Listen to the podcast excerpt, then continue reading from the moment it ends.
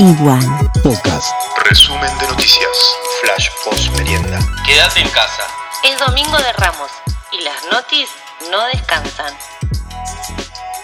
Coronavirus. La Secretaría Nacional de Acceso a la Salud afirma que aumentan las personas que tienen el alta y se recuperan.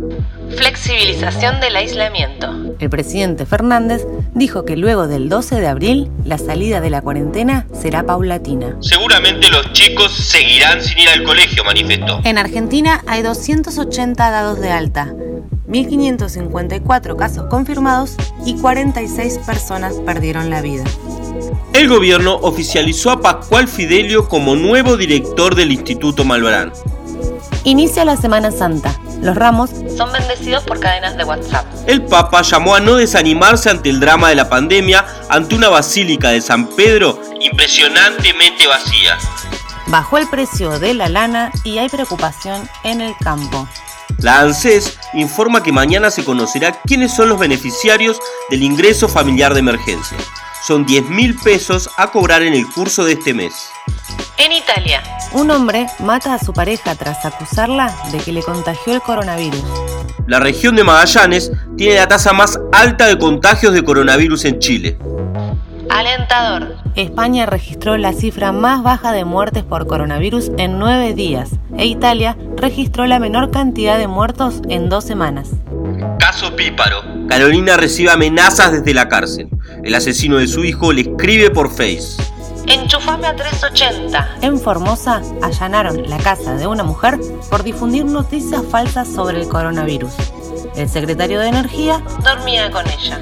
Nadie es profeta en su tierra.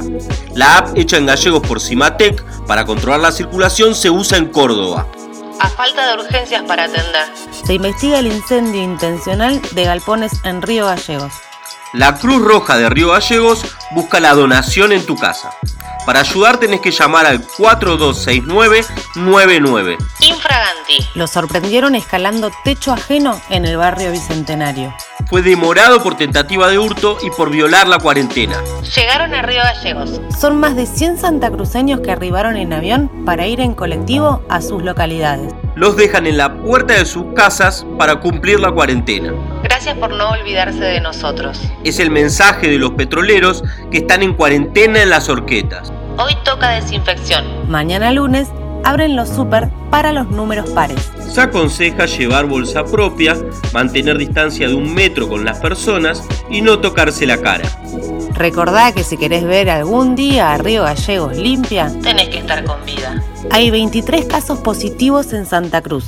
Pronta recuperación para ellos y gracias a quienes nos cuidan en las calles. Seguramente sucedió mucho más. Lo incluimos en el informe de mañana. Esquivale al dijo que me dijiste que te dijeron. Infórmate con Iguan.